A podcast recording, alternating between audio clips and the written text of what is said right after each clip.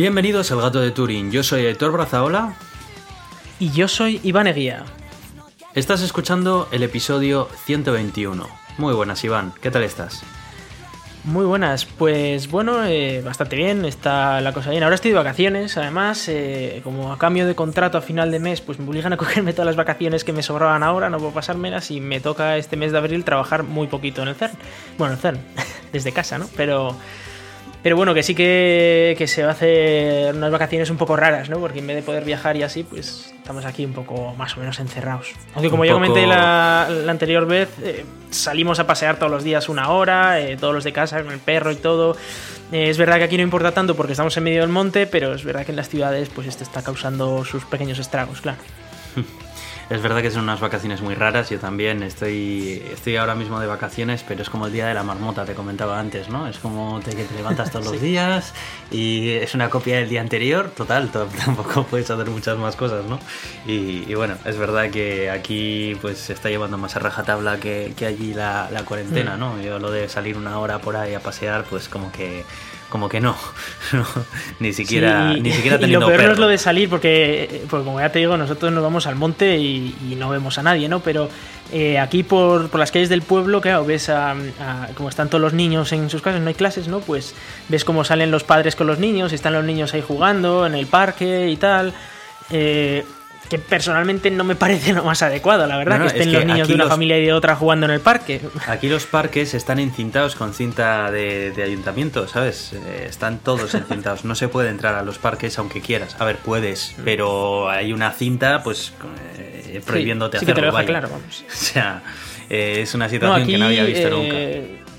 Aquí, en, en, principio, se puede pasear sin ningún problema la unidad familiar, ¿no? Hasta un máximo de una hora y a un radio de un kilómetro de casa.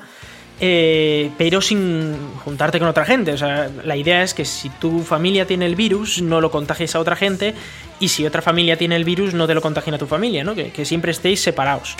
Eh, pero la gente pues está haciendo un poco lo que le da la gana a veces, sobre todo en las zonas cerca de, casa, porque como tampoco hay mucha policía, estamos, eh, yo vivo en una zona muy eh, muy separada ¿no? de, urbes grandes, entonces pues eh, aquí pues no, no, se, no se cumple muy a rajatabla. También es verdad que aquí la tasa de contagio que puede haber es pequeña, no es como una ciudad. ¿no? Eh, sobre esto, sí que se montó un poco de polémica en el anterior episodio. Eh, primero de todo, sí que queremos pedir disculpas si alguna víctima o alguien se ha sentido ofendido directamente por algo que pudiéramos haber dicho. Nuestra intención era comparar un poco las medidas que se habían tomado en Suiza, en Francia y en España, que eran las tres que conocíamos, y, y no, no, conocíamos más. Algunos ha comentado que en Corea del Sur lo están haciendo mejor eh, o en, en, alguna otra zona, ¿no? Y, y es posible. Eh, la verdad es que no, no estamos enterados, eh, no somos ni científicos, ni periodistas, ni nada, no tenemos ni idea. Estábamos comparando un poco lo que, lo que estábamos viendo a nuestro alrededor en Francia, Suiza y en España, y estábamos viendo que, que en España se estaban haciendo mejor las cosas. Ah, en este mismo, en este preciso momento, igual anteriormente se hicieron mal, ¿no? Ya se comentó en su momento que España había llegado más tarde a tomar medidas y así pero que en este momento parecía que se estaban tomando mejor las, medidas. En cualquier caso, eh, bueno, sí que es verdad que la gente respondió con muchos insultos, lo cual no, lo entendí muy, bien. Y, bueno, pues eso, nada. Si, si, alguien se siente ofendido, pues ya lo sentimos. Aún así, eh, os recordamos otra vez más: eh, aquí nosotros no venimos a dar opiniones objetivas, venimos a hablar de lo que nos da un poco la gana y como normalmente hablamos de ciencia y tecnología, pues eh, nuestro podcast está, está catalogado como ciencia y tecnología, pero bueno, que hemos hablado de viajes aquí también, ¿verdad, Hitor? Efectivamente, bueno, y, hemos dedicado episodios enteros a viajes y a otros temas que no tienen nada que ver con la tecnología, o sea que hmm. no, es algo, no es algo nuevo. Sí, es verdad que hemos tenido en la última época muchos oyentes nuevos que quizás no sabían muy bien eh, la temática del podcast y, se han sorprendido un poco porque a veces nos salgamos un poco de, esto. Aún así, eh, en todos los episodios solemos, eh, bueno, excepto en esos de viajes y tal, pero solemos hablar de, noticias. Hoy también tenemos preparadas unas, unas cuantas noticias, bastantes de hecho, y, y de hecho al coronavirus le queremos dar una introducción muy, muy, muy cortita. Eh, nada, comentar algunas de las cosas que nos han dicho, ¿no? Eh, sobre, todo, bueno, eh, lo de Corea del Sur, pues no, no tengo el dato. sí que me llamó la atención un comentario que nos dijeron que España es el país del mundo en el que el virus está pegando más fuerte. Esto es mentira, o sea, literalmente es mentira. Eh, es verdad que, está habiendo muchos contagios en, España, pero por suerte el sistema sanitario español es muy, muy fuerte, a pesar de, los recortes de los últimos años, todavía sigue siendo uno de los mejores, si no el mejor del mundo. Y, por suerte, pues está habiendo unas tasas comedidas dentro de, dentro de la gravedad y de la tragedia tan lamentable que está siendo esto, claro. Em, tenía aquí unos pequeños datos ¿no? Eh, para, comparar cosas, ¿no? Por ejemplo, eh, en cuanto a tasas de letalidad, en España andaban alrededor del 8,9%, que es bastante alto. Pero, por ejemplo, Francia está alrededor del 13%, es decir, muchísimo peor que, en España. Eh, y, esto es porque ahora, comentamos la semana pasada que, por ejemplo, en Francia no se contaban las víctimas mortales que no hubieran sido en hospitales y eh, han comenzado a contarse esta semana, no sé si el lunes o el martes, y se han dado cuenta de que dos tercios de las víctimas mortales no se estaban reportando, casi casi. No, son dos tercios, es, algo así como...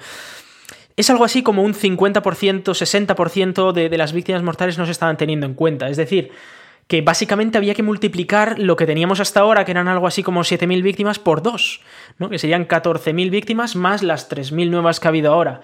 En cualquier caso, el oficial dice que son unas 10.800 ayer, ¿no? No tenemos datos de hoy, pero es muy grave. Es decir, eh, sí que había rumores, pero esto es lo de siempre. Hay rumores de que en Francia en las residencias estaba muriendo gente. En. España teníamos los datos y se estaban incluyendo. Es verdad que eh, alguno ya ha dicho ¿no? que no se están incluyendo todos bien y que no se está haciendo todo correcto, pero es que eh, en Francia directamente se ignoraba a toda esta gente, ¿no? No, no entraban las estadísticas. Y se pidió que, que, por favor empezaran a contarlas y se han dado cuenta de que son un montón, pero un montón. De hecho, más gente está muriendo en las residencias de las que se está muriendo en los hospitales.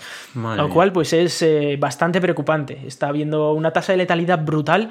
Es de hecho de las más altas de Europa. Eh, como comentaba, está incluso, a nivel de todo Francia, estamos hablando de ese 13 y pico por ciento. Eso sin tener en cuenta el, fallo que había habido hasta ahora, es decir, teniendo en cuenta los datos oficiales solo. Eh, y, en España, la, la, comunidad que está pasando lo peor, que es Madrid, tiene un 12% de letalidad. Es decir, que la peor comunidad, la peor región de España está mejor que todo Francia junto. Eh, eso no significa que esté bien, ni mucho menos. Vamos a decir que está menos mal, ¿no? Está, está pasándolo muy mal, está la gente sufriendo un montón, pero eh, también tenemos información de, los sistemas sanitarios, es decir, sin, pasar por, por, el gobierno, ¿no? Que también nos han acusado mucho de, de eso.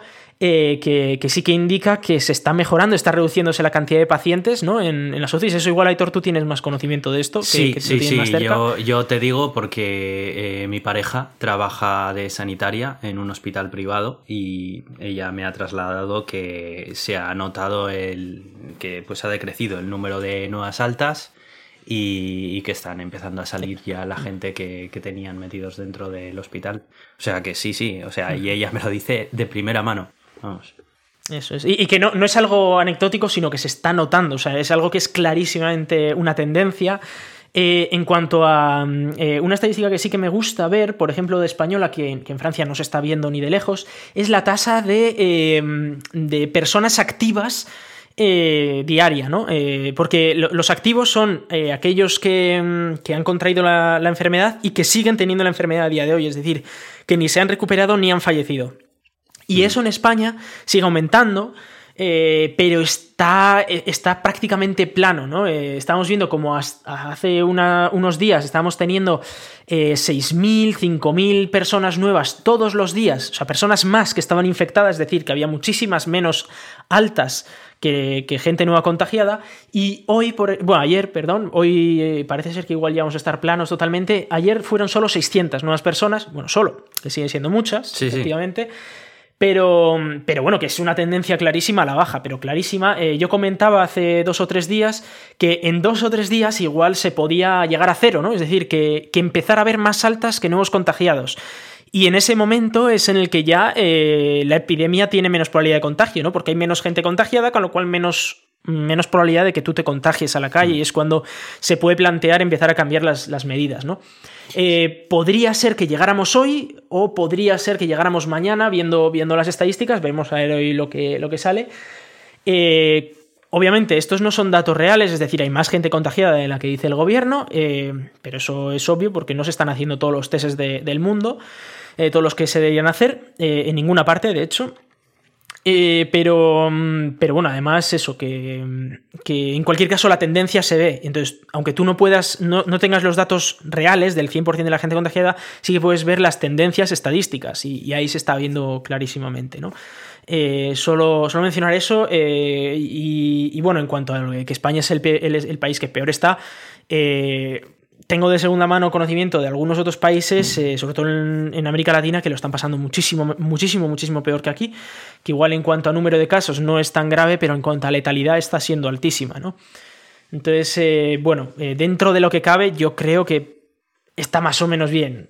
Seguro que se puede haber hecho mejor, se habrán cometido un montón de errores, no soy ni epidemiólogo ni nada. Eh, sí que comentábamos eh, en el anterior episodio que por lo menos se estaban basando en, en, científicos, es decir, que esos científicos, pues como todos, todas las personas, se equivocan también, ¿no? Pero, pero que es mejor intentar en, preguntar a un científico que se va a equivocar menos que a alguien que no tiene ni idea. Entonces, pues bueno, ese tipo de cosas. Nada, solo comentar eso, no sé si Aitor quieres añadir algo más. Eh, nada, simplemente corregir antes que yo he dicho eh, nuevas eh, que ha descendido las altas. Eh, no, en realidad me refería a que han descendido los ingresos, los nuevos ingresos, que han aumentado las altas, sí, simplemente eso, eso. Y nada, por lo demás, totalmente de acuerdo con lo que has dicho tú. Y sobre todo recordar que, que lo que es este podcast y, y, lo que no intenta ser, precisamente, y es lo que tú has dicho. Esto sigue siendo una charla entre nosotros dos, que no es para nada objetiva, ni intenta serlo, y tampoco. Y, y, es que para eso os animamos a que escuchéis otros medios de, de, comunicación y otros podcasts que precisamente tratan de serlo. Nosotros, pues, pues no, sí. es, no es lo que, lo que pretendemos, vaya. Así sí, cada uno tiene su, sus opiniones. Eh, nadie nos paga por hacer esto. esto ha habido esto... alguno que nos ha dicho, tendríais que hablar de esto y de lo otro. O a mí me habían dicho, en tu cuenta de Twitter tienes que escribir esto. Y yo digo, no. yo aquí en mi podcast hablo de lo que me da la gana y en Twitter hablo de lo que me da la gana también. Efectivamente. Esto Esa sigue es la, siendo, la, gracia de esto, vamos. Esto sigue siendo un hobby para nosotros. Simplemente lo hacemos sí. para entretenernos nosotros y vosotros que nos escucháis. Y si en algún momento veis que dejamos de ser entretenidos para vosotros por el motivo que sea, no pasa nada. Os desuscribís y ya uh -huh. está. Hay un millón de podcasts interesantes por ahí. Así que, que sí, nadie sí, se luego no se pueden escuchar todos, o sea que elegid aquellos que a cada uno os, os claro, sean más y, interesantes, no pasa nada. Y ya está, que nadie se enfade por nada y oye, si deja de ser interesante, pues te suscribes y te suscribes a otro. Es algo muy sano y que yo lo practico, ¿eh? O sea, no lo digo por, mm. por decir, vamos. Así que nada más. Sí, eh. Yo con respecto a este tema no tengo nada más que añadir, Iván. No sé si quieres comentar algo más. Eh, no, eh, nada, solo decir eso, que, bueno, que, en cualquier caso nosotros no es que estemos a favor de, de ningún gobierno. Eh, no sé, personalmente los partidos políticos españoles, pues a mí ninguno es que me caiga muy bien y especialmente el PSOE, pues yo le he criticado mucho, incluso en este podcast le he criticado mucho, así que no me va a desdecir de todas esas cosas. Eh, sin más, eh, pues tenemos un gobierno que es el que tenemos y está tomando las decisiones que tomemos. No sé si otros gobiernos lo tomarían mejores, si nosotros mismos, que no tenemos ni pajolera idea de nada, tomaríamos mejores decisiones. Quizás sí, yo qué sé. Eh, pero, pero bueno, es lo que hay, es lo que tenemos y, y habría que intentar estar unidos en, en, la crisis. ¿no? Sabemos que está siendo una situación muy complicada porque no podemos salir de casa, ¿no? Bueno, al menos en España no se puede salir de casa y la gente lo está pasando mal y efectivamente, pues de alguna manera hay que desahogarse y quizás escribir un comentario en, en un podcast, pues a alguien le sirve para desahogarse, pero bueno, eh, podéis desahogaros, pero intentar también, pues eso, un poco de decoro, por favor. Pues sí, la verdad. Así que bueno, si te parece vamos a ir cerrando este tema y vamos a sí. empezar con el contenido del episodio. Eso es, vamos a por las noticias. Eh, quería hablarte, Aitor, de, de, un juego que creo, creo que alguna vez lo has jugado, Uy. me parece, que es el Doom. lo he quemado estos y... días, literalmente lo he quemado. lo has quemado. El Doom Eternal, ¿no? Que es este juego nuevo de la saga Doom que, que salió, creo que es el año pasado, ¿no? Me parece. No, no, ha salido hace y... un mes. No. Hace un mes, hace un mes ha salido. Estoy, estoy vale, vale, pues estoy despistado. El caso es que, eh, bueno, Valve, que, que es eh, el creador de, de Half-Life y de, y de Steam y todo esto, pues eh, tienen un proyecto que se llama Proyecto Proton, que, que usa. Bueno, que lo, que permite es jugar videojuegos que solo están para Windows, en Linux también. Eh, lo que pasa es que muchas veces esto viene con un montón de fallos, ¿no? Entonces tienen que adaptar un montón el, motor este para, poder jugar diversos juegos.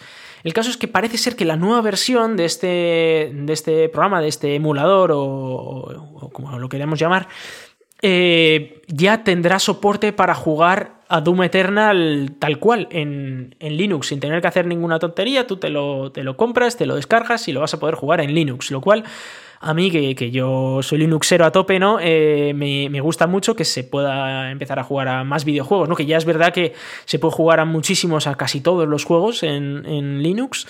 Eh, eso de que ya no se pueden jugar ya es historia, ¿no? Eh, y, bueno, pues otro, otro juego, que además este es un juego gráficamente con una carga importante, me parece, ¿no, Hitor? Sí, sí, sí, lo es. Pues em, una de las ventajas que tiene este juego que han hecho que la portabilidad a Linux sea tan fácil ha sido que está desarrollado únicamente con la API de gráficos Vulkan. Y claro, eso les permite también pues, eh, poder portarlo de una manera más sencilla a, otros, a otras plataformas, ¿no? Em, decías eh, de, disfrutar en Linux, efectivamente, vais a poder disfrutar en Linux de lo que es arrasar el infierno. Y amigo mío, eso te puedo asegurar que, produce un placer indescriptible, especialmente en estos días de pandemia. Así que Te Estás en casa y no sabes qué hacer, ponte a matar demonios. Como... Te recomiendo que de la que puedas eh, lo hagas porque, porque vas, a, vas a experimentar una sensación de placer sin precedentes. ¿Vale? O sea, pues yo, Estoy ahora todavía con las series, pero igual me pongo, me pongo a jugar algún videojuego. Desde el punto de vista técnico, es verdad que eh, Doom eh, fue uno de los pioneros en implementar eh, la mm, API de gráficos Vulkan en su anterior versión de 2016 y estuvo simultáneamente soportando las dos versiones, la de DirectX y la versión de Vulkan. Primero sacaron la versión con DirectX y OpenGL y fue más adelante cuando lanzaron un parche en el que habían adaptado el juego a Vulkan y demostraban en una demo técnica cómo habían duplicado la velocidad de, eh, cuadros por segundo en el videojuego. Entonces, eh, eso fue, digamos, eh, una demostración de que Vulkan podía funcionar muy bien en juegos con mucha carga gráfica y, muy potentes. Y de hecho, es la decisión que han tomado en la nueva entrega que han sacado hace un mes, que es de la que nos estabas hablando, y directamente la han creado en Vulkan. Ya no hay versión en otra API gráfica. Eh, sí, que tiene, tiene, sentido también, ¿no? Porque ya estamos a un momento en el que, bueno, pues Vulkan está en todas partes, digamos, ¿no? Funciona muy muy bien. Eh, yo la verdad es que lo he disfrutado a tope de calidad, con una tasa de refresco brutal, con eh, la sincronización vertical activada y todo activado. Y la verdad es que es una maravilla, la fluidez de los gráficos y todo. La verdad es que demuestra como, como Vulkan eh, supone un, gran paso adelante en cuanto, en cuanto a gráficos.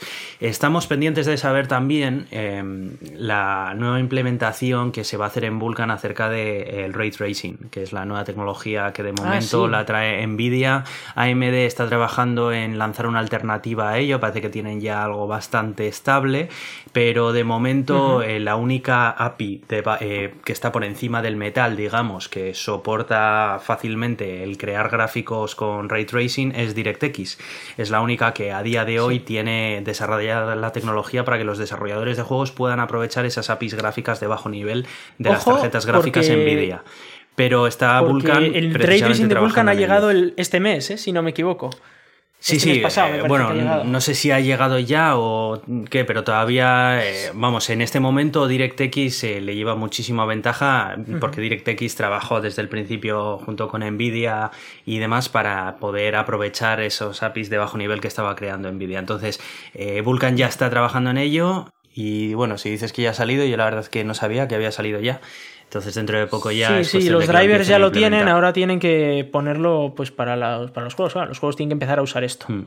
De todas maneras, como la nueva generación de videoconsolas que va a salir a finales de este año eh, ya traen eh, o han anunciado al menos que van a traer también trazado de rayos, eh, pues eh, eso obliga también que toda la tecnología de AMD sobre la que se sustenta también sea capaz de ofrecer toda esta tecnología, porque las nuevas consolas, tanto la de PlayStation como la de Xbox, van a traer SOCs de AMD. entonces, claro, toda esa tecnología la, la, va a tener que desarrollar también AMD. Así que, así que bueno, Eh, veremos. Me hace gracia porque Doom es el meme ya eh, del típico juego que se puede instalar en cualquier soporte, ¿no? Si buscas en internet te puedes encontrar em, se ha ejecutado Doom en esta tostadora inteligente, ¿no? Y en el pequeño display de la tostadora le ves ahí la versión de Doom ahí ejecutándose, ¿no? Es una clásica, pero, pero ahí está, ¿no? En un iPod lo han ejecutado también, en un iPod de los antiguos, ¿eh? De los de los iPod Color, en bueno, en infinidad de dispositivos de todo tipo lo han ejecutado. Cualquier par se puede poner en sí, sí, sí, sí, Ya, ya es el, es el benchmark, ¿no? ¿Puede ejecutar Doom? Sí, pues bueno, pues esto ya eh, tiene dos chips, básicamente. Así que bueno. es, bastante, bastante curioso, sí, lo, de, lo del tema del Doom. Bueno, pues yo voy a hablar acerca de redes también porque, bueno, pues últimamente estamos eh, poniendo a prueba un poco las nuestras, ¿no? La, eh, infraestructura actual. Dado el confinamiento de toda la población, pues estamos haciendo un uso intensivo de los recursos que tenemos a nuestra disposición en Internet, ¿no? Y aquí es cuando, bueno, pues está empezando a ver pues las limitaciones de cada una de las redes, de las tecnologías que disponemos y demás, ¿no? Em, bueno, aquí eh, la noticia que, que, traigo y de la que os vengo a hablar es de una propuesta de China que, bueno, pues según sus propias palabras, propone un nuevo Internet con un cambio radical en el protocolo IP actual. ¿no? Bueno, pues ya sabemos que el protocolo actual de, IP eh, se, encuentra en la versión 4 y eh, hay una propuesta desde hace muchísimo tiempo de migrar a la versión 6. ¿no? La versión 6 eh, principalmente lo que trae es una mayor cantidad de bits en el direccionamiento, de tal forma que nos permite pues, integrar a muchísimos más millones de dispositivos dentro de la red de redes que es en realidad Internet. ¿no? Em, esto es algo que se lleva intentando desde hace, desde hace muchísimo tiempo, eh, pero claro, pues aquí hay mucha infraestructura a lo largo de todo el globo y que hay que actualizar y que muchas organizaciones pues se toman las actualizaciones a un ritmo más grande que otras. En este caso, la propuesta que trae China de la mano de Huawei y de su Ministerio de Industria y Tecnología es eh, un sistema en el que pretende que todos los nodos de la red sean capaces de interactuar con otros sin intermediarios. Eh, algo así como una especie de gigantesca red peer-to-peer en la que mm, eh, sería necesario algún tipo de protocolo de autenticación de las conexiones para poder garantizar la, existencia de cada uno de esos nodos, la no replicación y demás. ¿no? Eh, las tripas técnicas de todo esto la verdad es que son bastante, bastante complejas de explicar aquí. Pero yo, la verdad, la opinión que tengo con respecto a esto es que no creo que realmente esté aportando algo, no sé, que, que, pueda llegar a solucionar muchas cosas. Yo creo que la, si, si, vamos a implementar algo, implementando el protocolo de IPv6 pero en serio, tomándonoslo en serio, yo creo que se solucionarían muchos de esos problemas. Claro, aquí eh, China y Huawei argumentan ¿no? que la eliminación de los intermediarios, pues que haría eh, la Internet eh, pues más segura, más dinámica y demás, pero pues bueno, pues el simple hecho de que se necesite autenticar también cada uno de los nodos de la red y demás, pues levanta muchas polémicas, ¿no? Porque dicen que claro, que eso es un medio también para poder rastrear cada conexión desde todos los sitios y demás.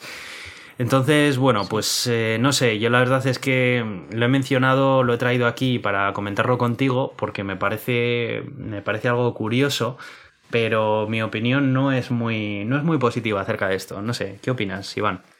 Eh, bueno, yo sí que veo que tiene que haber un cambio a nivel de infraestructura de red, ¿no? Eh, en cuanto a protocolos de red, ya estamos viéndolo con HTTP3, que básicamente están haciendo un cambio de, pasar de TCP más HTTP a un solo, es verdad que no es solo uno, pero es HTTP eh, sobre QUIC que se llama, pero que QUIC es TCP más, o sea, UDP más un poquito, unas cositas más, ¿no? Eh, que, básicamente es un, solo protocolo que te da ya toda la web, ¿no? Que te da desde, desde la IP, o sea, necesitas IP por debajo y luego ya con protocolo HTTP3 sobre Quick ya tienes eh, todo, toda la web. En el caso de IP, eh, es verdad que tiene, tiene cosas muy parecidas con ARP en algunos sentidos, sobre todo si tuviéramos un espacio de direcciones suficientemente grande, ¿no? Eh, estamos hablando de que, por ejemplo, pues eh, si tuviéramos IP versión 6, podríamos tener eh, una IP por cada dispositivo del mundo, dispositivo electrónico del mundo, ¿no? Entonces ya no hace falta las direcciones MAC que se usan hoy en día en el protocolo ARP. Si no tenemos direcciones MAC, no necesitamos ARP, con lo cual quizás se podría, se podría crear una nueva IP o una protocolo, un nuevo protocolo ¿no? que uniera esos dos en uno, ¿no? Eliminar capas. Podría ser. Eliminar capas. ¿Te refieres a sí, eliminar, capas, y hacerlo más, más rápido? Porque al final lo que necesitamos es más eficiencia. Es muy caro poner nuevas máquinas, poner nuevos cables, con lo cual lo que al final tienes que intentar también es intentar transmitir lo mínimo posible y que una vez transmitas, que, ya estés transmitiendo todo lo que necesitas, ¿no? Que es lo que hace, por ejemplo, eh, Quick y HTTP3, que como sabemos que todas las conexiones van a ser, eh, seguras con TLS, pues ya no hace falta hacer el primer handshake de, TCP y luego hacer un handshake de HTTPS y luego hacer un handshake de HTTP, sino que simplemente haces un solo handshake con toda esa información porque ya sabes que va a ir todo en uno, ¿no? Eh, intentar enviar la menor cantidad de información posible para que el paquete grande, lo que más tarde, sea la información real que el usuario quiere consumir, al fin y al cabo, ¿no? Ya sea una web, ya sea un vídeo, una película o lo que sea, un podcast o, o lo que lo necesite, ¿no? Eh, veremos, veremos a ver si, si efectivamente por ahí van los tiros, no lo sé. Pues sí, yo creo que, no sé, yo creo que esto no, no, va a solucionar mucho. Esto que, esto, esto que proponen no creo que sea una solución lo suficientemente sólida como para que sea adoptada por, por todo el mundo. Eh, veremos, a ver, pero esto me recuerda también a aquella propuesta que hizo Tim Berners-Lee hace no mucho, también, eh, que creo que estuvimos hablando de ella aquí, acerca de una nueva Internet global, descentralizada, que también se basaba un poco en el modelo peer-to-peer y demás. Sí, no sé, yo como MightSafe, no sé si, si, alguno lo conoce, pero os recomiendo que leáis sobre MightSafe. Eh, Solidity, no sé si se llamaba la de Tim Berners-Lee, pero son las mismas ideas. Creo que actualmente la infraestructura que se encuentra desplegada es muy complicado de migrarla hacia un protocolo que, no sea que no sea muy directamente descendiente del actual y que por lo tanto sea fácil de hacer esa migración, ¿no? ese, ese, traslado y que además cuente con los apoyos de muchísimos de los grandes actores que existen hoy en día en Internet. Pero bueno, veremos, veremos a ver. Simplemente me ha parecido curioso y, por eso lo quería comentar.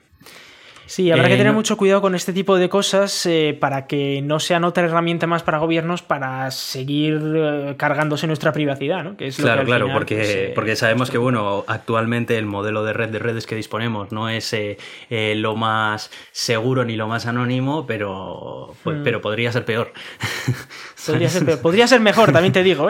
Podría ser mucho mejor, de hecho, por eso existen tantas propuestas alrededor de ello, pero, pero también es verdad que hay mm. que tomarlas con muchísima cautela precisamente para no hacerlas, para no, para no ir a algo peor, vaya.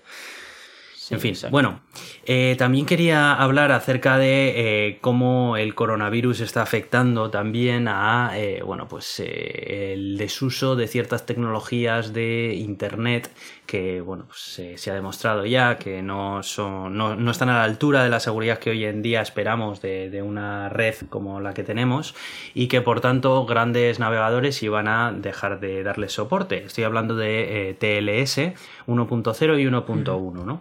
Bueno, pues resulta que muchas de las páginas web informativas eh, acerca del COVID-19 de los estados que están poniendo a disposición de sus ciudadanos, pues eh, dado que siguen estando hospedadas en servidores que no cuentan con las últimas medidas de seguridad que se podría esperar, pues eh, hacen que todavía se vean forzados a utilizar esta tecnología que ya pues se encuentra obsoleta.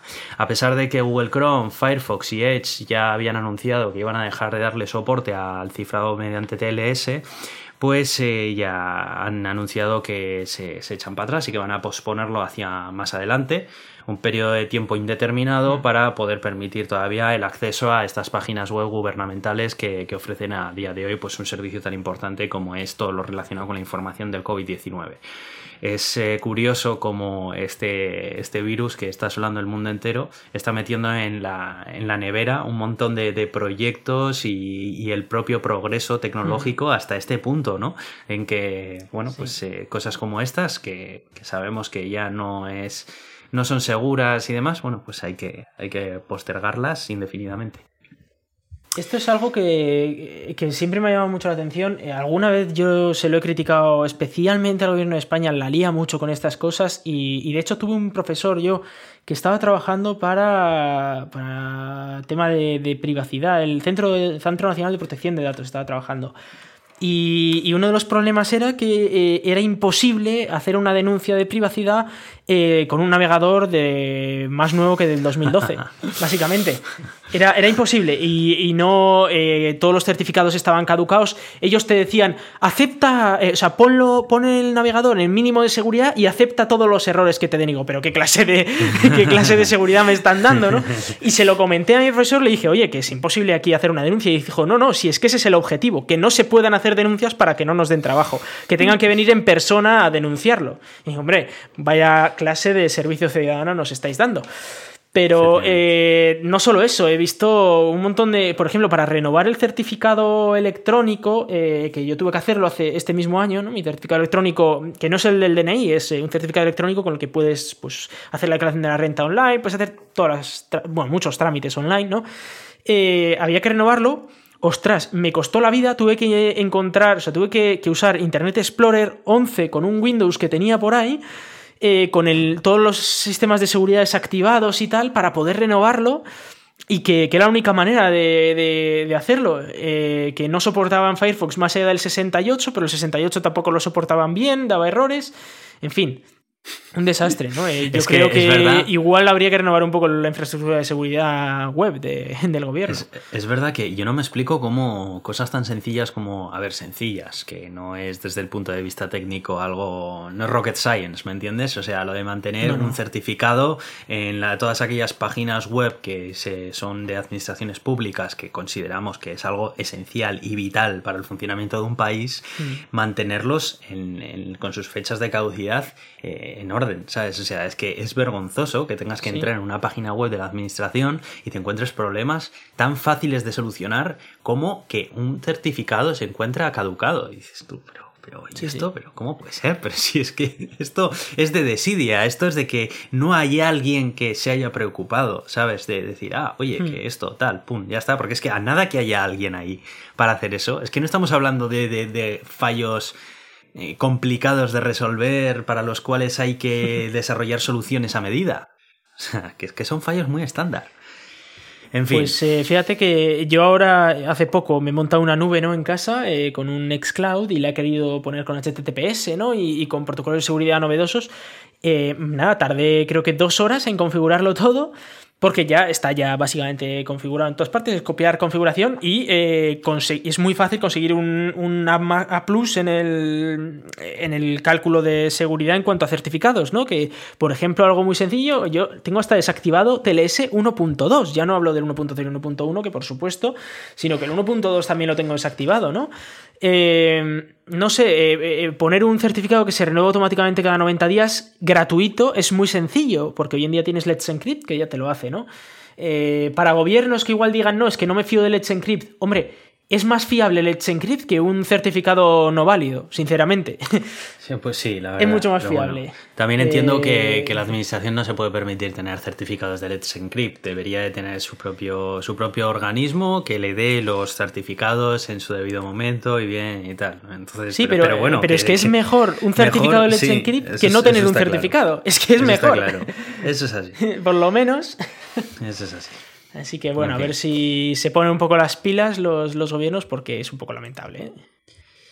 Bueno, quiero hablar también acerca de eh, Disney Plus, que, bueno, pues como tú sabes muy bien, se ha estrenado ya en países como España, Francia y, bueno, muchos otros de, Europa. Y, creo, que, creo que es un servicio que, que, tiene mucha pegada, sobre todo porque hay un montón de franquicias que pertenecen a Disney, a pesar de no tener directamente su firma, como, bueno, pues Marvel, National Geographic y demás, Star Wars y, y todo esto. Y creo que, creo que está teniendo bastante éxito, porque bueno, pues la noticia que enlazo eh, menciona que supera ya los 50 millones de suscriptores en tan solo 5 meses. Aquí está teniendo en cuenta también el lanzamiento que se hizo en Estados Unidos hace, hace varios meses. Yo todavía no lo he podido probar, pero yo sé de buena tinta que tú sí, ¿no, Iván? ¿Nos puedes hablar un poco acerca de tu experiencia con Disney Plus? Sí, em, yo, yo quería haberlo conseguido. Bueno, es verdad que lo, me suscribí, ¿no? Lo comentamos aquí en el anterior podcast, ¿no? Que iba a salir en Francia también y tal. Es verdad que en España salió una semana antes o semana y media antes. Aquí ha salido este martes, con lo cual tampoco lo he probado un montón. pero ya hemos visto unas cuantas películas, alguna cosita, ¿no? Y, sí que es verdad que no es lo mismo que en España, porque aquí en Francia, eh, pues algunas de las películas solo están disponibles en francés y en inglés. Pero eh, otras muchas, eh, sobre todo las más nuevas, sí que están disponibles en español y, podemos estar viendo, ¿no? he visto alguna que no había visto yo nunca. He visto que hay un montón de documentales de National Geographic que. He visto eh, Tangle de Rapunzel, esta, ¿cómo se dice en español? enredados, puede ser. Enredados, creo, sí. Eh, pues sí, de, la chica esta que tenía el cabello muy largo, ¿no? Y tal. Eh, que estuvo, estuvo muy bien, la verdad, muy, muy bonita la película. Hmm. y, me he estado revisando el catálogo entero. Eh, ya he apuntado unas cuantas que iremos viendo, ¿no? Tranquilamente, ahora en vacaciones, pues un poco más. Y como no tampoco se puede hacer muchas más cosas, pues iremos viendo. Hmm. he visto el catálogo de National Geographic y me mola bastante, la verdad, Las, las cosas que, que hay por ahí. Eh, hay una serie sobre, sobre el ser humano, ¿no? Y cómo, cómo, fuimos, pues, desde las cavernas hasta, no sé hasta dónde llega, pero empezando desde las cavernas. Eh, y me interesa bastante porque sí que es verdad que yo en su día eh, sí que vi un, un documental que, que, hicieron en España que se llama Memorias de España, lo que pasa es que ya está muy desactualizado, ¿no? A día de hoy, ya no solo la calidad, sino incluso la, la información histórica, pues se ve un poco desactualizada, se saben cosas hoy en día que no se sabían entonces. Eh, pero que siempre me ha gustado mucho la historia a mí, personalmente, y, los documentales de tanto de, historia como de, cosas eh, de naturaleza y tal me, encantan, ¿no? Eh, ver un documental de Marino, por ejemplo, a mí me, relaja un montón, me deja casi sopa, ¿no? Es, muy bonito, no sé. son cosas que echaré un vistazo. Ahora que mencionabas eh, la serie esa que decías acerca de la, evolución desde las cavernas del ser humano y demás, eh, mira, te, estoy enviando un, enlace a Amazon de un libro que me estoy leyendo ahora, que me regalaron por Navidades, que se llama Sapiens, que está muy, muy, muy bien, la verdad. Eh, es un libro eh, muy fácil de leer en el que explora y ahonda desde los inicios de la humanidad, eh, de los homos, todos los diferentes homos que existen, entre ellos el sapiens, pero también el los neandertales y muchísimos otros, y va explicando toda la evolución del homo hasta los días actuales, ¿no? Y está muy, muy, muy interesante. Yo creo que te gustaría mucho. Échale, échale un ojo también. si quieres, luego lo podemos pues poner también en las notas de las notas del episodio. Eh, una pregunta. le, echaré un vistazo porque sí que es verdad que tengo unos cuantos libros aquí que, he comprado hace poco y estaba esperando el de operador nuclear, pero se ha cancelado ¿no? su salida eh, temporalmente, eh, así que me, le echaré un vistazo porque igual me lo pillo también para leerlo. sobre Disney Plus, ¿en qué plataforma lo estás ejecutando y qué tal funciona la aplicación? Pues yo lo estoy ejecutando con huevos. que suena un poco raro. con huevos fritos, ¿no? sí. No, lo estoy, lo estoy ejecutando con WebOS, como, como llama LG, a su sistema operativo de eh, televisión. Eh, es una televisión un poco. Bueno, no es antigua tampoco, es de 2016, ¿no? O sea que tiene unos cuatro años o así. Eh, y tiene un sistema operativo un poco más anticuado, pero es verdad que ha sacado. es de las primeras, o sea, de, las más antiguas televisiones que permiten ejecutar Disney Plus eh, en cuanto a las DLGs, ¿no? Eh, las del año anterior, de 2015, no lo permitían. Eh, lo estoy ejecutando ahí. he visto que también hay aplicación para móviles, aunque no me la he querido descargar porque no soy mucho de ver cosas en el móvil, la verdad. Yo si quiero ver una serie la suelo ver en la tele. Y, muy bien, tienes ahí, bueno, al fin y al cabo, como es web OS, tienes una web, como, como la tuviera, como la tendrías en el ordenador, y como Netflix, ¿no? Al final eliges la, lo que quieres ver y, sin ningún problema funciona muy bien, la verdad. Muy bien, pues no sé, yo la probaré eh, probablemente en, eh, en, Apple TV, que es el dispositivo que utilizo para ver estas cosas. Y, bueno, pues tarde o temprano yo creo que sí que me la instalaré porque, porque hay cosas que, que merecen la pena ahí para ver. Sí, creo, creo que te dan siete días gratuitos y, y luego ya tienes que empezar a, a pagar, ¿no? Eh, en cualquier caso, el precio es bastante más bajo que el de Netflix y puedes pillarte un pack anual que te ahorras además un poquito más de dinero. Hmm. En fin, eh, a mí me ha gustado, yo creo que me lo voy a mantener. Creo que se me acaba el, eh, lo que es el periodo de prueba el martes que viene, pero creo que lo voy a mantener porque me parece. Está siendo divertido, vamos. Y tenemos muchas pelis para ver y muchas cosas que ver. Y además tienen sus propios originales que van incluyendo nuevos todos los meses, como Mandalorian, que tú comentabas, ¿no? pero, pero bueno, van incluyendo nuevos episodios y nuevas series nuevas, nuevas películas nuevas que que, bueno, seguro que, echamos un buen rato ahí. Muy bien. Eh, yo Quería comentar también eh, más eh, problemas que están surgiendo en el sector de la aviación comercial, ¿no? Concretamente Boeing.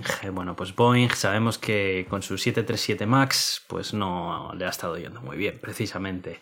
Este avión que salió con fallos graves en su software, pues que provocó dos accidentes aéreos muy graves y bueno, pues inicialmente se pospuso su puesta a la venta, eh, luego se prohibió volar con él, luego se descubrió también que la FAA pues le estaba favoreciendo a Boeing para eh, vender esos aviones y ponerlos en funcionamiento sin los controles de seguridad necesarios. Y bueno, esto empezaba a ser ya un culebrón en el que la última el último episodio que sabíamos era que se habían descubierto nuevos fallos en el software y que habían impedido todavía que los aviones volaran hasta principios de este año 2020 y recientemente se han encontrado dos nuevos fallos en el software del 737 MAX, además de los que ya existían y que ya estaban intentando subsanar.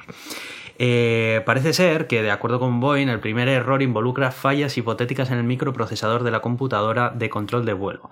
Dice que podría derivar en la pérdida de control. Y el segundo está relacionado con la desconexión del piloto automático en el tramo final próximo al aterrizaje, que es cuando la aeronave se alinea con la pista antes de descender.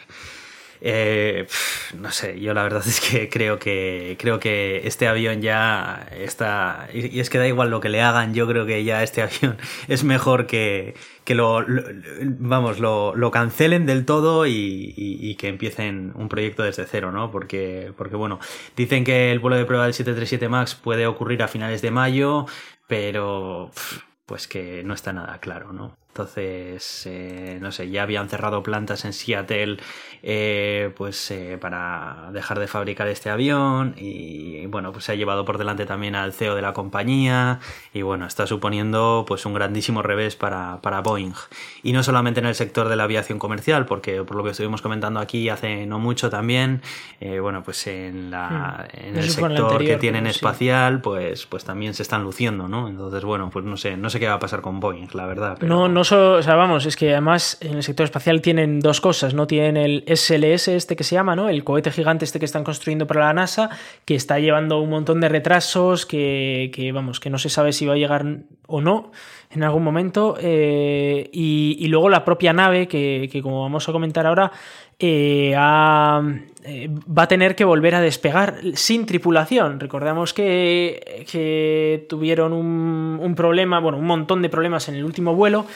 Que eso fue en diciembre, ¿no? Y fue justo el día antes de que dimitiera el director general de la empresa de Boeing. Y, bueno, estaba teniendo tantos problemas, tuvieron que arreglar algunos fallos mientras volaba la nave, lo cual era inédito, vamos. Y, y bueno, eh, finalmente parece ser que van a tener que volver a volarla antes de poner astronautas dentro, lo cual retrasa todo el proyecto de Boeing de mandar astronautas al, espacio, ¿no? Eh, una vez más, lo cual pues... En fin, eh, no, no, deja nada bien a Boeing, no sé qué es lo que va a pasar, pero... Pero bueno, eh, veremos a ver cómo evoluciona esto. La verdad es que a mí me da mucha pena porque eh, siempre me gusta ver aviones nuevos o, nuevas naves espaciales o cosas así, o nuevos cohetes y tal, porque eh, me gusta mucho la industria aeroespacial. Pero, hombre, pues las cosas hay que hacerlas bien, ¿no? Sobre todo cuando estamos hablando de, aviones que transportan un montón de vidas. Sí, exacto.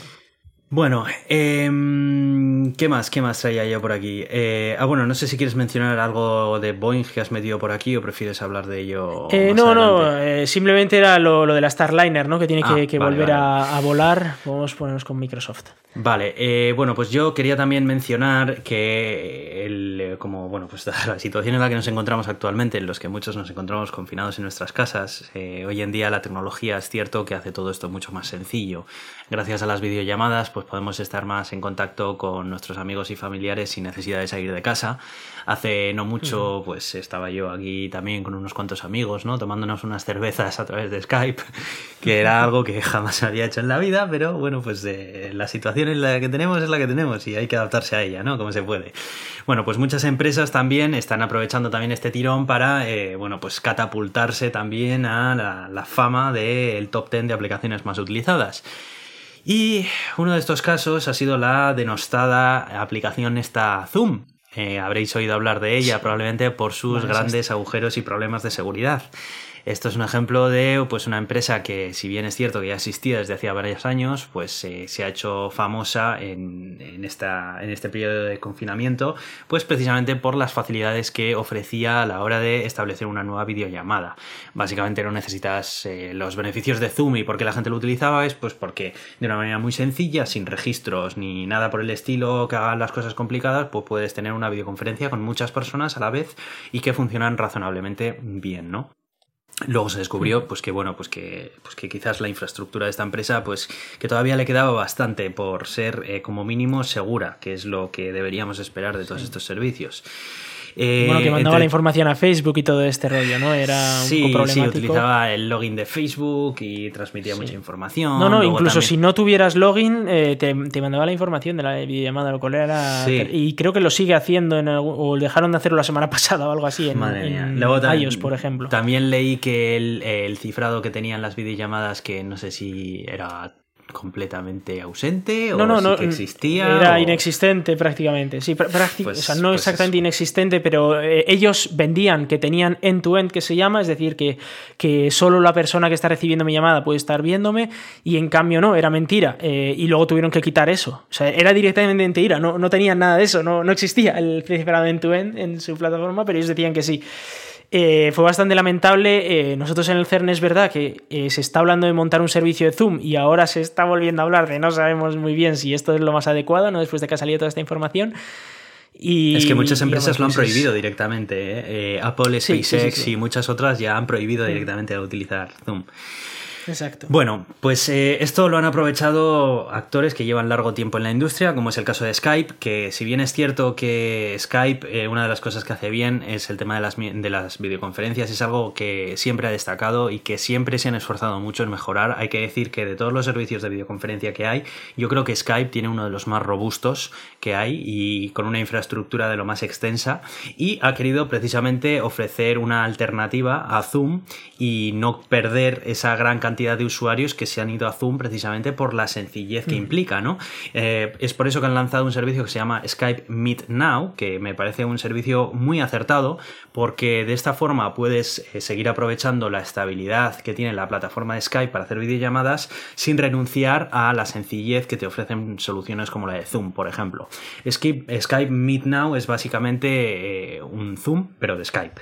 Básicamente puedes aprovechar a hacer videoconferencias eh, utilizando nada más que un enlace que tú puedes compartir en cualquier eh, plataforma y cualquier persona que acceda a ese enlace automáticamente se verá dentro de la, de la, de la videoconferencia sin necesitar tener una cuenta ni en Microsoft, ni en Skype, ni nada por el estilo. O sea que yo creo que está muy bien. Eh, quería traerlo aquí y mencionarlo por si alguno no lo conocíais, porque yo creo que en los tiempos que corren está muy bien eh, tener una, un servicio para, para hablar con tus seres queridos de la mejor manera posible, ¿no? Y bueno, pues, pues eso, aquí, aquí Sí, lo bueno, eh, hay otras alternativas, tengo que decir, porque a mí Microsoft También, pues, no es una de las empresas que más me gusta, vamos a decirlo así. Eh, hay que recordar que Skype es de Microsoft, ¿no?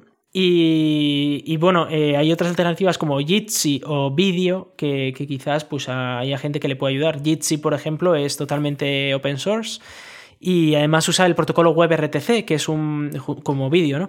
Es un protocolo que te permite eh, hacer o sea, que el vídeo se transmita peer-to-peer, que se llama, es decir, que en lugar de pasar por los servidores de, de quien sea, de Skype o de quien sea, va directamente de una persona a otra y eh, tiene una bastante baja latencia y bastante buena calidad. Y todo con, con código libre y cifrado, lo cual está bastante bien. Además, para, para reuniones de menos de 5 personas es totalmente gratuito. O sea, y si no, pues siempre podéis montaros vosotros un servidor.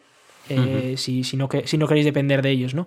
Son otras alternativas que quizás no tanto para quizás hablar con un familiar o lo que sea, que ahí igual quieres algo más sencillito, pero igual para alguna pequeña empresa o para, para una gran empresa también, pues puede ser una alternativa bastante viable.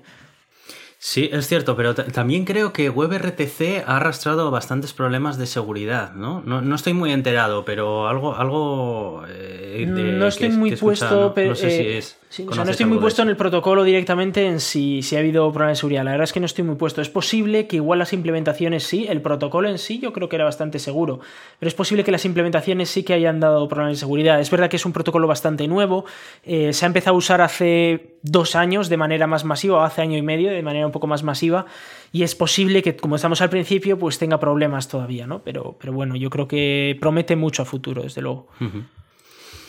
Bueno, y un servicio más eh, para poder aprovechar este tiempo que tenemos en casa eh, confinados es eh, Google Stadia Pro, que Google ha anunciado que va a permitir el acceso a ello gratis durante dos meses sin compromisos. Google Stadia es este servicio de videojuegos en streaming que, bueno, pues puedes acceder a un catálogo de videojuegos que tienen ellos dentro del propio servicio y que aunque no dispongas de un mando directamente de Stadia, pues vas a poder utilizarlo desde, desde tu navegador. Eh, yo todavía no lo he utilizado, eh, sí que es cierto que tenemos un par de amigos en común que, lo tienen y dicen que están muy contentos con él. Yo sí que he probado GeForce Now, por cierto, que mencioné que iba a hablar de ello si lo probaba. Y... Bueno, me ha dejado un poco. Me ha dejado un poco frío el servicio de GeForce. Eh, bueno, hago un paréntesis con dentro de, dentro de este tema del Stadia, ¿vale? GeForce Now es el servicio de streaming de videojuegos de la marca GeForce de Nvidia y funciona de una forma ligeramente diferente a Google Stadia. No tienen un catálogo de juegos propios, sino que eh, utilizan el licenciamiento de los juegos que ya posees para ejecutar una copia que ellos tienen en sus servidores y eh, transmitírtela a través de su cliente de escritorio, ¿no? Entonces tú lo estás jugando en los servidores de Google y, ya está. tienen un plan gratuito y un plan de pago. El plan gratuito tiene varias limitaciones, sesiones de juegos de un máximo de no sé si 3 horas o algo así y máximo de resolución de 1080p o algo por el estilo. Bueno, lo que me encontré fue que el catálogo de juegos que tienen para que puedas jugar a pesar de tenerlos es más limitado de lo que me gustaría. Y luego me encontré que también la limitación de 1080p y de 3 horas para muchos se puede hacer bastante, bastante limitante. Más que nada porque cualquiera hoy en día tiene una pantalla 2K en el ordenador. Y, eso ya pues es más que 1080p, ¿no? 1440p que lo llaman. Y hombre, pues es que para hacer en 1080p lo puedes tener en tu ordenador y ya está. cualquier ordenador puede sí, pero claro, juego a 1080p. Pero claro, la, cosa es 1080p eh, pero con todo en ultra, ¿no? Y eso cualquier persona no lo puede tener en el ordenador. Entonces, mm, con todo en ultra pero con menos resolución, pues ya se ve un poco se ve un poco plof.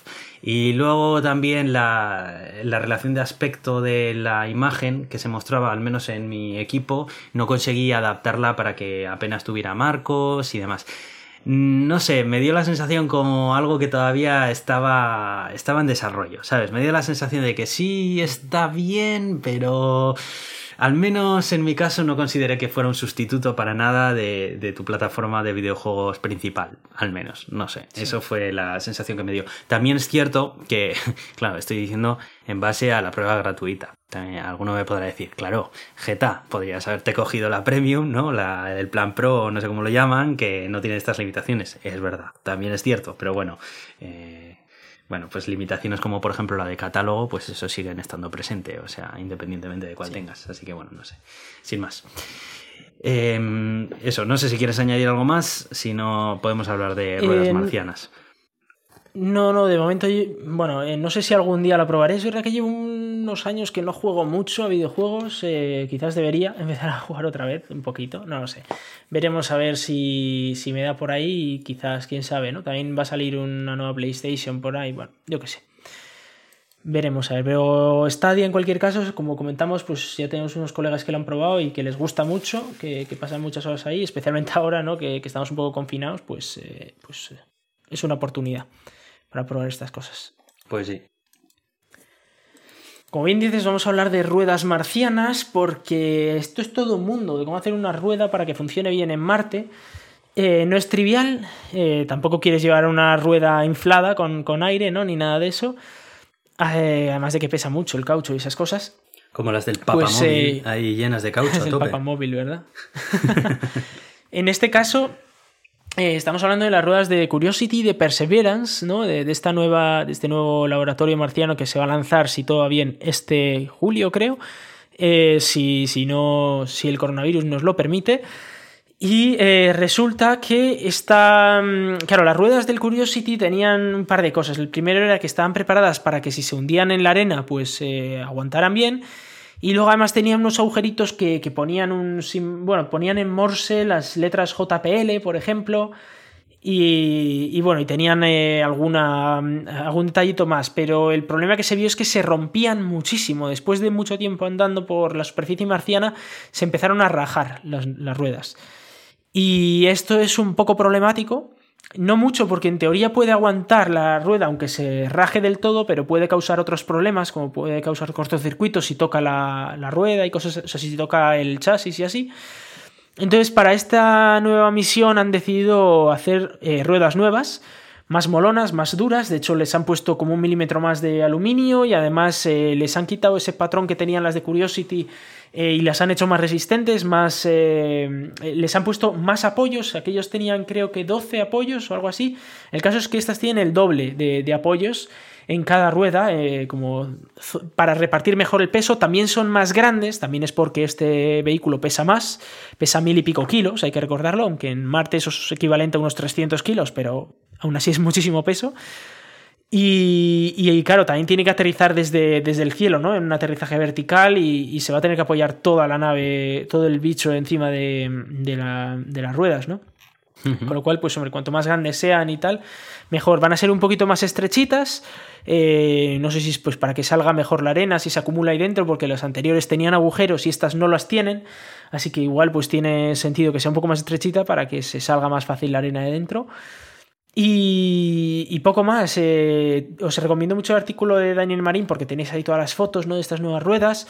Eh, las han mejorado bastante. Eh, y, bueno, esperemos que esta vez funcionen mejor y, podamos tener a Perseverance andando a toda leche por Marte, ¿no? esos. cuando hablaban de 15 kilómetros al año o algo así pues ahí a, toda leche. La verdad que el diseño y desarrollo de las marcas de las ruedas es un tema mucho más profundo de lo que uno podría imaginar, ¿eh? No solamente ya en las ruedas de estos rover, que bueno, ya es eh, algo muy, pues muy específico, sino también en los de la industria del automóvil y demás, ¿eh? Es, algo muy, muy interesante y mucho más profundo de lo que a priori puede parecer. Eh, ni porque, más que nada porque están metidos un montón de temas de física, de materiales y de todo que, que tela, tela marinera. Sí, que puedes ver la, la, rueda y te puede parecer pasticucho del malo, pero esto es aluminio anodizado muy, de muy buena calidad, vamos, muy fuerte. las formas de la marca de la rueda están muy bien pensadas, eh, dependiendo de para cada tipo de uso, eh, pues eh, ya sea porque evacúan más, menos o no. La verdad es que es un tema que tiene bastante más profundidad de lo que parece. Sí le han engordado, por ejemplo, los radios internos de la rueda y tal. O sea, le han, mejorado muchas cosas. Y, bueno, es que es la NASA. Estamos hablando de una de las grandes potencias eh, espaciales todavía. A pesar de que China ahora igual hasta le supera, ¿no? Pero. O dentro de poco igual le supera. Pero siguen teniendo todavía este, estas cosas. Y bueno, hablábamos antes de la nave Starliner de, Boeing, ¿no? Y la NASA ha presentado que vuelve el, logo, el logotipo este del gusano. Eh, este famoso, ahora tenemos lo que se llama la, eh, ¿cómo se llama? La meatball, ¿cómo se dice? La croqueta, no, la, albóndiga. Albóndiga. La albóndiga de la NASA, que es, em, este logotipo circular azul, ¿no? Eh, que, que tiene ahí como una marquita roja. Y anteriormente tenían NASA escrito pues con, con unas letras que parecían un gusano y se le llamó el logo del gusano de la NASA.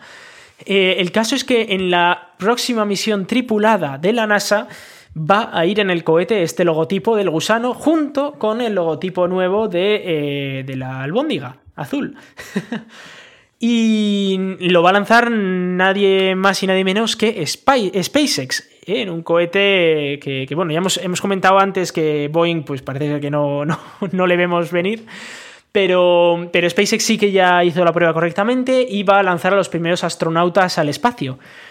Eh, los primeros astronautas después de que ya la, antigua, el antiguo transbordador estadounidense dejara de funcionar y que a partir de entonces tuvieran que comprar todos los billetes a Rusia, a la Soyuz rusa.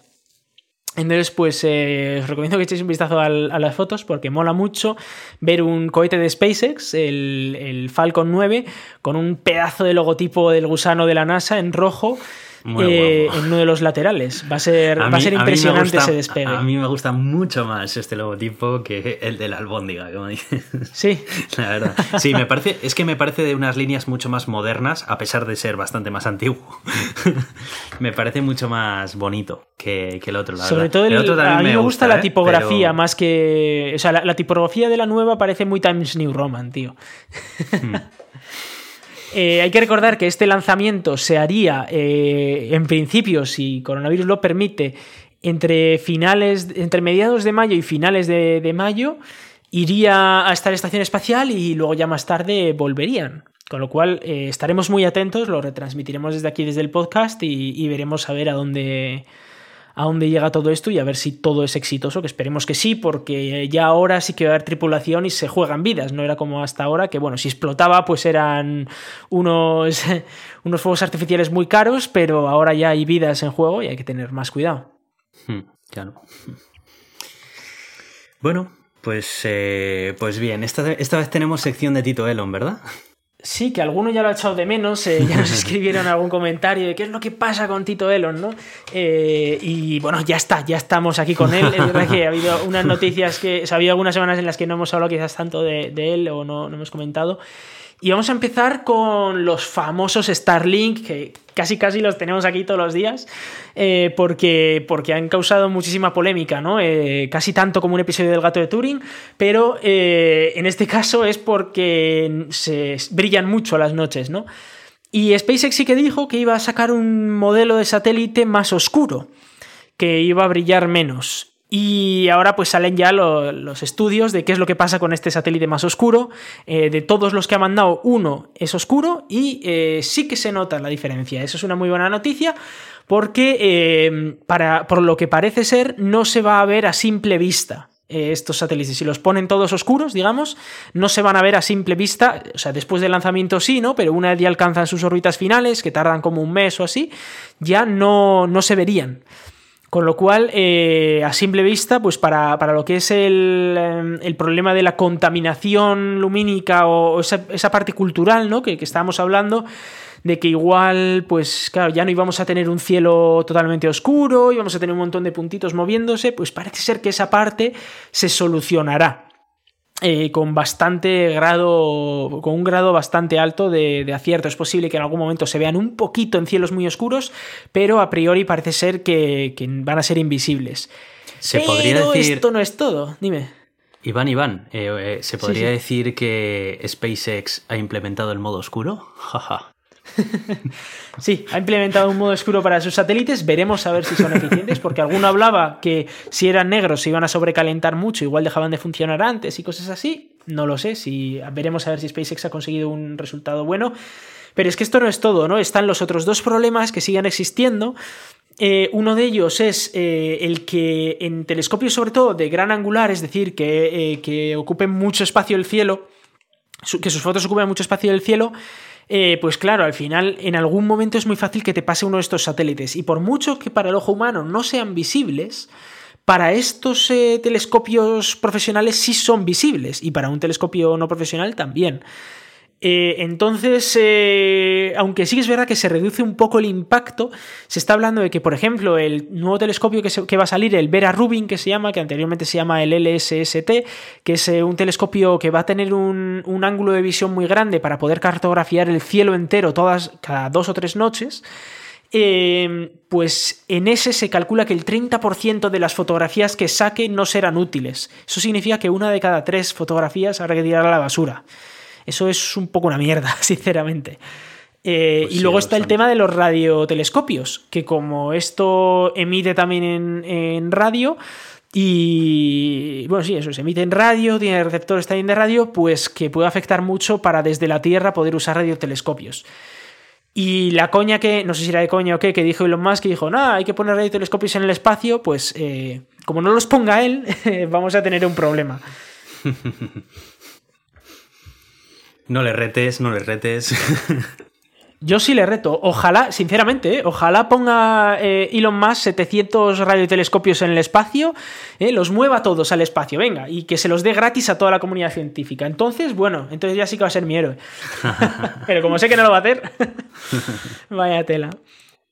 Y bueno, ha salido otra cosa, también ha sacado SpaceX, la guía de usuario de la Starship, de esta famosa nave. Qué bien, así, así sé utilizarla. Fíjate que la tenía en casa desde más de un mes y no sabía cómo usarla. ha sacado una guía de usuario que normalmente suele ser útil porque eh, te muestra un poco tamaños o capacidades que tiene y eh, te muestra pues qué sistemas de eh, acoplamiento va a tener y tal. Obviamente la guía de usuario es prácticamente únicamente de la versión de carga de, la nave, no de la versión de tripulación, pero nos da alguna información extra, muy poquita de decir, pero nos da alguna información, eh, algo más de información extra, ¿no? Como por ejemplo que eh, podrá mandar a la órbita geoestacionaria 21 toneladas, eso en, en versión 100% reutilizable. Hay que recordar que en versión no reutilizable ya el Falcon Heavy de SpaceX puede mandar algo así como 27 toneladas, así que muy barato les tiene que salir la Starship para poder competir con su propio otro cohete, ¿no? Eh, sí que hablan de que, por ejemplo, a órbita eh, baja podría mandar más de 100 toneladas, aunque no especifica cuánto, y que si, como se puede recargar en órbita, la nave pues podría mandar más de 100 toneladas incluso a Marte. Eh, después de recargar ¿no? en, la órbita. Pero es verdad que no han dado mucha información, eh, también es verdad que la nave está en una fase muy, muy, muy inicial de su desarrollo. Sí que han sacado alguna foto eh, con el telescopio Lubois dentro. Este es un telescopio que se está proponiendo como sustituto del Hubble, que hay que recordar que el James Webb no es sustituto del Hubble, ya que el James Webb va a estar trabajando principalmente en infrarrojo, con lo cual es complementario al Hubble pero si se quiere crear un telescopio más grande, sustituto del Hubble, en, las mismas frecuencias que el Hubble, para quizás mediados de siglo. Y una de las propuestas es el LUBOIR, que es un telescopio gigantesco, enorme, y que, que, parece ser que entraría en esta Starship, ¿no? ya que esta Starship permite hasta 22 metros de longitud en la carga y 8 metros de diámetro. Eso es muchísimo tamaño y 100 toneladas de peso, pues os podéis imaginar que es una barbaridad de bicho, ¿no? Lo que puede lanzar esto. Eh, esperaremos porque todavía está en fase de pruebas. Eh, tuvieron un problema hace poco con uno de los tanques de, combustible y tal. Y bueno, siguen ahí iterando, ¿no? Intentando sacar mejores, versiones de la Starship. Pero todavía le queda esto bastante. ¿eh? Hmm, todavía, esto todavía tiene pinta de que es un proyecto a muy a largo plazo. Sí, eh, veremos a ver cuánto tarda. se está hablando de que quizás este año podría haber un despegue ya de, la Starship como para que llegue no a órbita, pero como a 20 kilómetros de altura, ¿no? Como prueba. Eh, ojalá sea así y, veamos un, un, primer despegue de un prototipo de Starship y que aprendan mucho para que esto se vaya iterando, ¿no? Al fin y al cabo parece ser que es la única empresa espacial que nos está dando un poco de vidilla al mundo espacial, porque las demás, entre que Boeing no, no puede ni con el culo, los rusos no innovan desde hace 50 años y, bueno, desde hace 20 años y, y Estados Unidos por otro lado no tiene otras empresas, las, las, empresas de microlanzadores sí que es verdad que están haciendo algunos progresos y de hecho, por ejemplo, PLD Space en España parece que ha conseguido algunas mejoras, ¿no? Con, con sus toros estos. Eh, pero, pero bueno, hay que, hay que esperar, ¿no? Veremos a ver. De otra cosita que quería hablar antes de cerrar ya el, el podcast es de Tesla. Y es que Tesla, eh, a pesar de que estamos todos aquí un, poco paralizados, sí que está sacando nuevas actualizaciones del coche, aunque a mí no me están llegando, porque como no saca el coche nunca, pues no lo puedo actualizar bajo tierra en el garaje. Problemas del primer mundo, ¿eh? que no se me actualiza el coche. En fin, eh, el caso es que han sacado, entre otras cosas, una versión para Early Access que se llama, que, ya, que creo que ya comentamos aquí, que ya se paraba en los semáforos y en los stops. Y ahora han sacado para todo el mundo ya una versión que te permite ver los eh, vídeos de, las, de, la dashcam esta, ¿no? de las cámaras del coche eh, desde el propio coche, que hasta ahora no era posible, tenías que sacar el pendrive, llegar, llevarte a tu ordenador y, verlo allí. Y ahora han puesto un visualizador que te permite ver tanto los vídeos de la dashcam mientras conduces como los del modo centinela cuando estás aparcado eh, y, te, y alguien se te acerca mucho al coche, ¿no? Y, podría estar intentando o bien rayarte el coche o bien eh, intentar robarte o lo que sea. Los puedes ver directamente desde el coche y descartarlos si ves que, ha sido una falsa alarma o si directamente ha sido un vídeo eh, irrelevante ¿no? de, la, de la carretera. Pero, pero que bueno, es más útil ya que tener que andar sacándolo de ahí, ¿no? Es bastante, bastante chulo. Es decir que, que las cámaras estas están bastante guays. Yo ya saqué en su día un vídeo conduciendo ahí por, por, España de alguien que me la lió bastante. Lo que pasa es que luego la policía pasó de mí olímpicamente y dijo, no, es que tienes que ir a no sé dónde, a 30 kilómetros de aquí, hacer una denuncia de no sé cómo, tal, y luego no va a pasar nada porque tal. Digo, pero a ver, me lo tienes que poner un poco más fácil. ¿eh? ¿Qué, ¿Pero qué te pasó? Esto, eh, nada, un tipo que me adelantó por el arcén pitándome y tal, y, le saqué el, vídeo y dije, a ver, ¿qué me estás contando? Como era, era una carretera a 60, que yo iba a 60 y el tipo pues estaba poniendo de los nervios y me, adelantó al final por el arcén. Y, me pegó un susto, ¿no? Que tuve que contravolantear y todo porque si no me daba. Así que, bueno, a ver, tampoco es que sea nada del otro mundo, eh, no, no me pasó nada, pero... Pero podría haber pasado. Eh. Son momentos en los que si te asustas, pues puedes cometer errores, ¿no? Que eso es lo que suele pasar a veces, que a veces no, no es tanto el problema de que eh, el otro seguro que estaba controlando perfectamente por dónde pasaba por el arcén, pero me puede asustar a mí, ¿no? Si haces algo imprevisible, puedes asustar a alguien y esa persona puede cometer un error. Entonces eh, hay que tener mucho cuidado con el que se conduce, por este tipo de cosas. Bueno, pues, eh, pues nada, eso ha sido todo por este episodio. Yo creo que nos ha quedado un episodio bastante completito, entretenido. Yo me lo he pasado bien y variado. Y ya estamos saliendo un poco de los temas del coronavirus, que quieras que no, se, agradece también el, salir un poco de esto. Sí, y, sí. Y, seguir hablando de que siguen, siguen existiendo, siguen pasando cosas en el mundo interesantes. No muchas, es verdad que está un poco parado todo, pero, pero, bueno, siguen pasando yo, yo creo que sí que se pueden sacar cositas.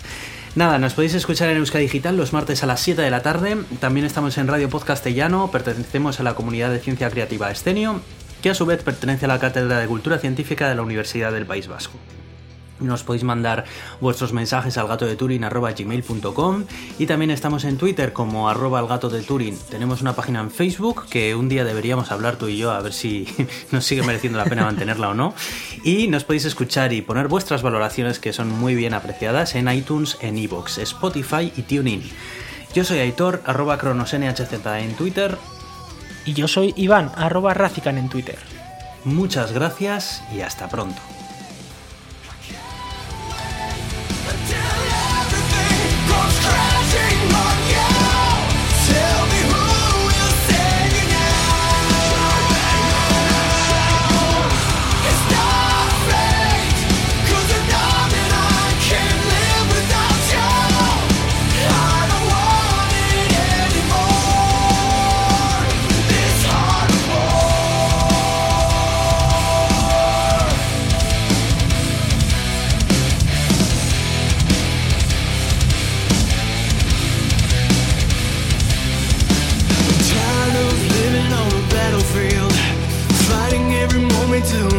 It all. Seems like I'm always on the defense, doesn't matter.